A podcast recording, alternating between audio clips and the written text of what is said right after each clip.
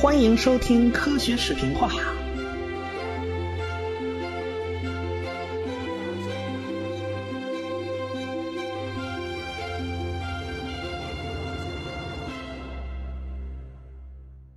这回啊，咱们开个新的系列，那么主要讲讲生物学这方面的东西。哎，这个时间呢，还是要回到顺治十一年，这一年是一六五四年。哎，在这一年里边，未来的千古一帝康熙大帝啊，刚刚出生啊，他还在襁褓之中，还是个婴儿呢。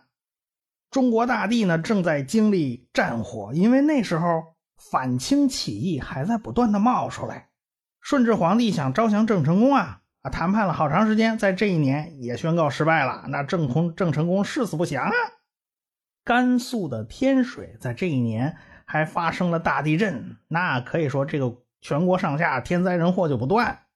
这是中国这一边，那欧洲那边呢？欧洲那边也不太平，正在发生各种各样的战争。比如说，乌克兰的哥萨克领袖博格丹就跟俄罗斯的沙皇签订了佩列斯拉夫合约，就商量啊，请沙皇来统治整个俄罗斯和乌克兰，从此啊。东乌克兰就是第聂伯河左岸那块，那时候还没有西乌克兰呢。那一块就整个与俄罗斯帝国正式合并，开始了乌克兰和俄罗斯的结盟史。要知道，乌克兰与俄罗斯结盟长达三百年，一直到苏联解体的时候，这两个国家的联盟才正式分家。他们都信奉东正教，啊，都跟那个天主教不太对付。但是偏偏这个旁边的波兰呢，他就信奉天主教。一六五四年，为了反对波兰天主教势力的扩张，这俄国还跟波兰呢大打出手，爆发了战争。在东边这边开打，那西边也不消停啊。西欧那边，英国和荷兰呢打的也是个不亦乐乎啊。到四月五号，缔结了威斯敏斯特条约，这荷兰就被迫承认英国的航海法案。这第一次英荷战争宣告结束，这是英国和荷兰。那法国那边呢？法国国王路易十四在兰斯登基继位，他号称叫太阳王。他这时候登基的时候岁数非常小，他是世界上在位时间最长的君主，时间长达七十二年呢。这是法国这边。德国呢？德国没什么动静，但是德国有一个科学方面的成就，是德国的奥托做了一个著名的实验，叫马德堡半球实验。这个实验很有趣儿啊，两边好好多匹马拉一个球，球里面抽成真空的，然后费了好大力气才把这个球给掰开，就证明了大气以及大气压力的存在。那大气压强是非常强的。总之，这一年呐，纷纷扰扰发生的事儿特别多。就连孤悬海外的英伦三岛都不能幸免。当时啊，英国爆发革命啊，那国王被拉出去砍了。护国主克伦威尔刚刚远征爱尔兰回来，他现在统治的地盘包括英格兰、苏格兰和爱尔兰这三块地方。在他统治之下的北爱尔兰，就有一位乌雪大主教。这位乌雪大主教的心思啊，他不可能用在这些战争啊、这些俗事上啊，他一心只读圣贤书。人家正在干一件大事什么大事呢？他正在根据圣经来推断地球的历史。哎，你别说，他还不是第一个像他这样通过圣经来研究地球的人，那可不在少数啊。比如说啊，八世纪。八世纪是他的前辈，英国历史学家彼得就干过这事儿。彼得此人可了不得呀，号称叫英国历史之父。人家考据是相当严谨，是一丝不苟的啊。这个彼得就认为创世时刻是公元前三千九百五十二年。到了后来啊，十七世纪的时候，法国宗教领袖斯卡利格就认为啊，不对。啊，应该是公元前三千九百四十九年，他往前挪了三年啊，认为这个年份比较靠谱。当然了，后来牛顿牛老爵爷坚持认为，一切都是从公元前四千年开始的你看这牛老爵爷就喜欢凑个整数啊。这个巫雪大主教呕心沥血的著作叫做《巫雪年历表》，这一年他出版了。他呢推算出来，上帝造万物始于公元前四百零四年十月二十三号夜。你看，这还有整有零呢啊！他算的还挺准啊。这样算起来呢，啊，地球大概是多大岁数呢？是六千岁。哎，这帮神父到底是怎么算上帝创造万物的时间的呢？他是根据基督教的几本经典，比如说《创世纪》里边写了，上帝创造万物他是怎么干的？第一天先有光啊，对，这是上帝很出名的一句话，不然黑灯瞎火的不方便，是不是？哎，然后上帝创造了地球，这第二天啊，这个上边要有空气，下边要有水，这就氢气上升，浊气下降嘛，对不对？啊，水聚到一处就是汪洋大海，露出来的旱地呢就是大陆。这第二天干的，那第三天呢，就是创造了植物啊、瓜果蔬菜啊。哎，这第四天呢，就创造了日月星辰，然后才有太阳普照大地。你看这西瓜比太阳出来的还早啊。这第五天呢，创造了各种各样的飞禽走兽。第六天当然就是创造了我们人类啊，这是。最早《创世纪》上是这么写的，一共花了六天时间。那后来呢，又有个《彼得后书》里边写了啊，写什么呢？写一日如千年，千年如一日。哎，这好啊！你算算，对于上帝来讲，一天就跟一千年一样，哎，一千年就跟一天一样啊！你这么折算，这六天可不就六千年吗？啊，是。但为什么还有零头呢？那是啊，那后来不是闹大洪水吗？这造诺亚方舟是吧？一大堆动物稀里哗啦全挤挤到诺亚方舟上，才幸免于难，对不对？那没挤上来的不就全淹死了啊？这个基督教就是这么解释自然界的。当时的基督教那是一个具有统治地位的宗教，所以他说的这一套没人不信，大家都深信不疑。说统治地位。那最重要的因素是啥呢？最重要的因素是钱。这个钱不是万能的，但是没有钱呢，那是万万不能的。你想啊，教会的神父啊、主教啊、教皇啊，那都是全脱产的职业神职人员，对不对？人家是专业当神父、专业当主教嘛，对不对？没钱吃什么呀？没钱喝什么呀？你没钱。怎么去造那种壮丽辉煌、富丽堂皇的大教堂啊？对不对？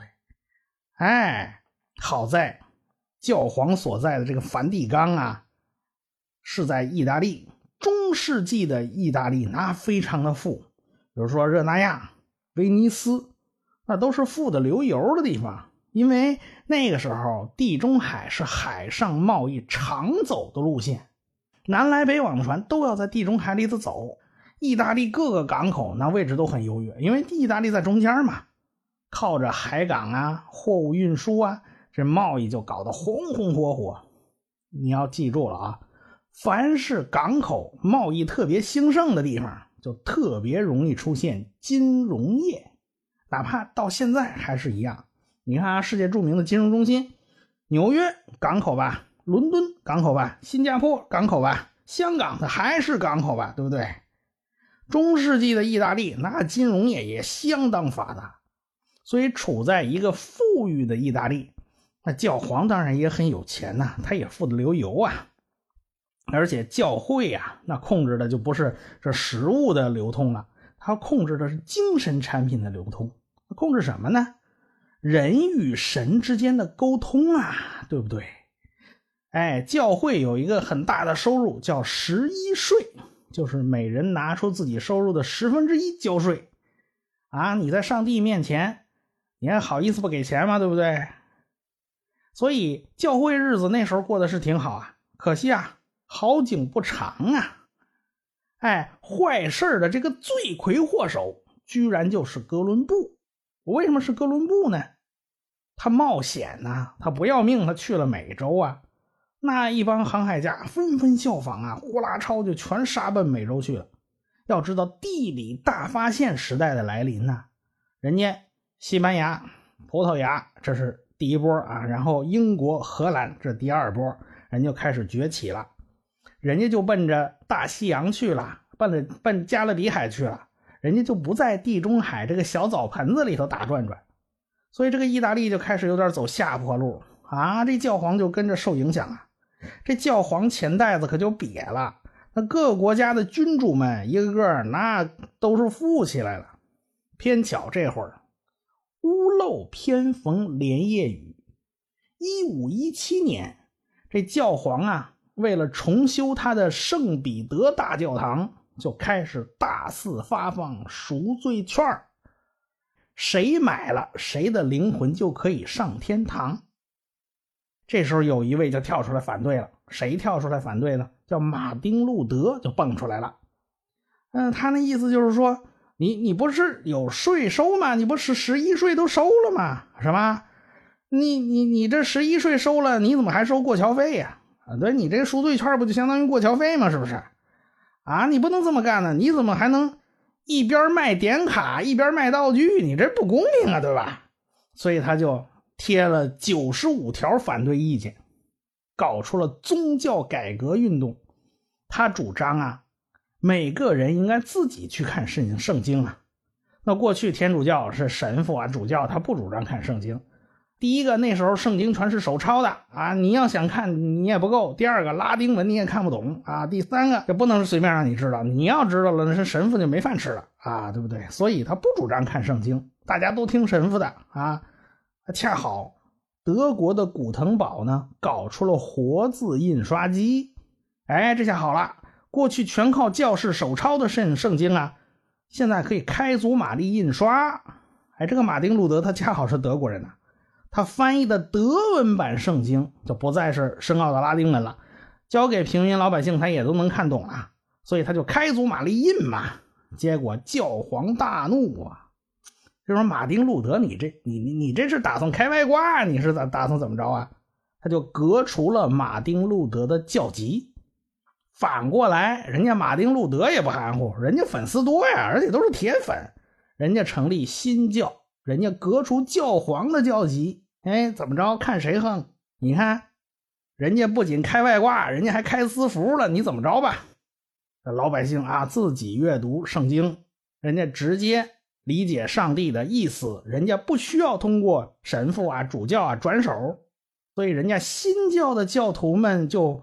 马上过上了没有中间商赚差价的美好日子啊！当然了，开私服的呢，不只是马丁路德他们几个新教教派开私服，英国人也开私服。为什么呢？英国王后啊，没给生男孩人家没生出皇室继承人来啊，人家英皇呢想离婚再娶啊。这个离婚还要当时的教廷批准呐，那不批你离不了啊。结果教皇克莱蒙特七世就是不给批，那好办，人家英王啊直接任命了坎特伯雷大主教啊，人大主教直接就给人家办了离婚手续。这教皇大怒，这以下犯上啊，这谁说了算这玩意儿？所以就把人家英国国王给开了，开除教籍。那坎特伯雷大主教也没跑，就全开除教籍了。但是人家根本不甩教皇，护怕护啊，对不对？人家成立英国国教，英国国王自任教主，人家家也开私服了，你怎么着吧？这教会的势力啊，就一天天的衰落下去，这是大势所趋，这很难扭转。哎，教皇外部各方诸侯他搞不定，弄了个焦头烂额；内部偏巧也出事了，怎么呢？刺儿头他摆不平。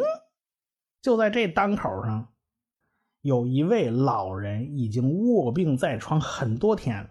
那显然呢，这个老人已经走到自己生命的终点了。这时候，一本刚印好的书就被送到了这个老人的手上。老人抱着刚刚印好的书啊，深深吸了一口气。怎么着呢？好好闻闻这油墨的气息。老人已经双目看不见东西了，然后他就抱着这本书。一个小时以后，他就平静的离开了这个世界。这个老人呢，就像一只小小的蝴蝶，它轻轻地扇动了这个翅膀，却在不久以后掀起一场巨大的风暴。这老人是谁呢？他叫哥白尼。一五四三年，哥白尼的《天体运行论》出版。啊，虽然他非常谨慎，他在这个扉页上就写了，把这本书献给教皇。这哪是献给教皇啊？这简直是给教皇添堵啊！啊，他彻底否定了教会钦定的托勒密的地心说啊，那那还了得？这这自己窝里怎么还造反呢？这教皇正焦头烂额的。所以，哥白尼生前呢，就遭到教会的层层阻挠，就各种各各样的压力就来了啊，各种各样找他麻烦，坚决不让他发表日心说。哎，这是当时大环境使然呐，这没有办法。哎，啊，那不光是天主教啊，连新教也放他不过呀。这马丁路德就跟他过不去啊。哎，所以他受的压力是相当大，所以他一直熬到自己快去世了，才把这本书拿出来发表。一六一六年，这教会就将《天体运行论》列为禁书啊，这下。这德国人就说哥白尼是波兰人，他不是跟我们一伙的。这波兰人说这哥白尼是德国人，也不是跟我们一伙的。后来呢，这事儿就倒过来了啊！这德国人说哥白尼是德国人，这波兰人说哥白尼是波兰人。为什么呢？这个哥白尼的书解禁了啊，这是解禁以后的事儿了。哥白尼是等到自己快不行了，才把这本书给出版了。他非常聪明，天文学方面。就一连串的人给教会找麻烦，比如说这布鲁诺呀、这伽利略啊，都给教会找麻烦。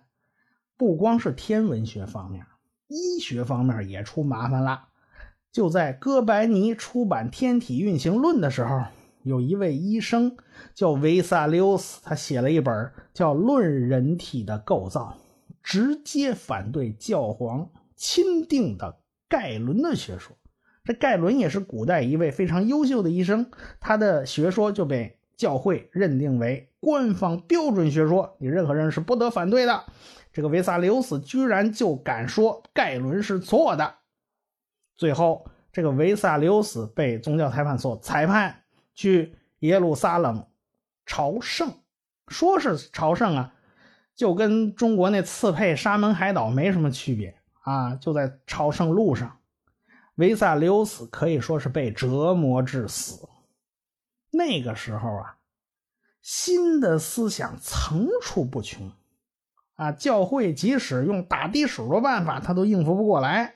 特别是你碰上像布鲁诺这样的死硬分子，他死都不怕，那你拿他拿他又怎么着呢？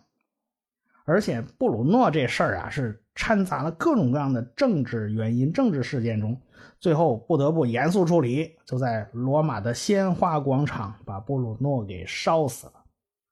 但是布鲁诺是很惨的，但是后边这个伽利略好像就好多了啊，没没有那么严重，没有性命之忧。但是还是这个折腾的伽利略非常惨。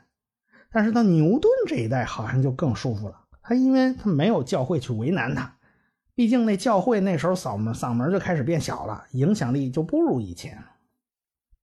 这天文学家老是给教会找麻烦，是吧？那博物学家可以算老实，是吧？这个天文学算理工科啊，这博物学可算是个文科生啊。这个博物学也有人翻呢，翻译成自然史，也有人提议翻译成自然志。这个志就是什么县志啊，这种捞个日志这这个志，我们习惯上还是翻译成博物学。博物学就是。打算对大自然做一个忠实的记录，我只管记，不管别的，只述而不作，主要就是收集各种动物、植物、矿物各种各样标本、各种各样的记录。哎，这种学科啊，其实就跟集邮啊，就跟古董收藏啊，这都差不了太多。那个时候呢，像地理学、地质学，这都算文科，因为他们主要的特点都是。采集、收集、整理，想来那时候也很好理解啊。既然万事万物都是上帝他老人家造出来的，那也就不会有什么背后的潜在规律，是吧？上帝他老人家高兴就好嘛，他爱怎么造怎么造嘛。这个牛顿牛老爵也在物理学领域那是大放光彩，建立了整个经典力学体系。在他的观念里边呢，一切都是有惯性的，外力不过是改变物体运动状态的东西啊，你不碰它，它永远保持原来的样子。所以牛顿就把物理学里边那原理就给搬到生物学里边了。他认为物种啊，原来也是如此。自打上帝造出来以后，没什么力量再去改变它们，因此物种应该是亘古不变的。这牛顿他不知道啊，自然界不仅仅是一种研究方向，哎，他研究那物理学是发现事物背后最基本、最基本的规律。他往往是研究很单纯、很单纯的东西，把所有的物体、把所有的事情都要分解成非常非常细碎的东西，然后研究那个细节。哎，这是物理学的东西。遇到博物学、遇到生物学、遇到这些东西的时候，他根本就不是这样的。哎，有另外一个研究方向，那就是要处理非常非常复杂的互动关系。在这个研究过程中，很多因素你根本就没有办法清晰的去把它排除。所以，在这个领域内呢，就会出现非常奇妙的情况，就是扇动蝴蝶的翅膀，有可能会引起一场巨大的龙卷风。但是，毫无章法的收集标本与做记录，对整个人们认识自然呢，是没有好处的，并不能帮助人们更好的、更系统的去认识自然界。过去分类都分得非常简单粗糙，比如说分成啊动物、植物啊，那植物你分个乔木、灌木啊，你分个草也就这样了，这是远远不够的，必须要分门别类的来给每个动物、植物建立户口本啊，哎，你得整整个建立一套档案系统啊，为整个的动植物、矿物建立一整套的花名册，不然的话。你怎么能知道谁是谁呀？像我国古代就不缺乏这方面的实践。我国古代有各种医书啊，各种本草啊，本草这个，本草那个，对吧？《本草纲目》《神农本草经》，然后就出现了一种情况啊，叫同一种植物，哎，各地叫的名字是不一样的，哎，但是也有可能啊，不同的植物，各地叫的都是一个名字，这事儿也很常见。那欧洲这种情况就更麻烦了，因为他们语言太多太杂呀。那一个植物在德国叫啥呀？你在英国叫啥呀？你在法国要叫叫啥呀？这简直是一笔糊涂账。他们那儿的情况比我国这种单一语言区啊还要麻烦的多。但是事情总要有人去做呀。你既然这博物学是在给大自然建立户口本那么就有必须。不辞辛苦，而且得耐得住寂寞，一点一滴的去积累、去记录。到一六六零年，逐渐就有了一些关于植物分类的文章就发表出来了。但是当时人们并不知道这些文章是谁写的，因为这个作者是匿名发表的，这个标题叫《剑桥郡的植物记录》。哎，你你一看这个植物记录的名字，你就知道，哎，这好像是英国人干的啊！而且剑桥郡，他想来应该是剑桥的那儿，剑桥那儿的人，是不是？这是第一份有关郡的一个郡的植物记录。哎，那么这个人他到底是谁呢？到底是谁写的这篇文章呢？咱们下回再说。我是汪杰，我是卓老板。我是吴金平，我们是科学声音，感谢大家的支持与关注。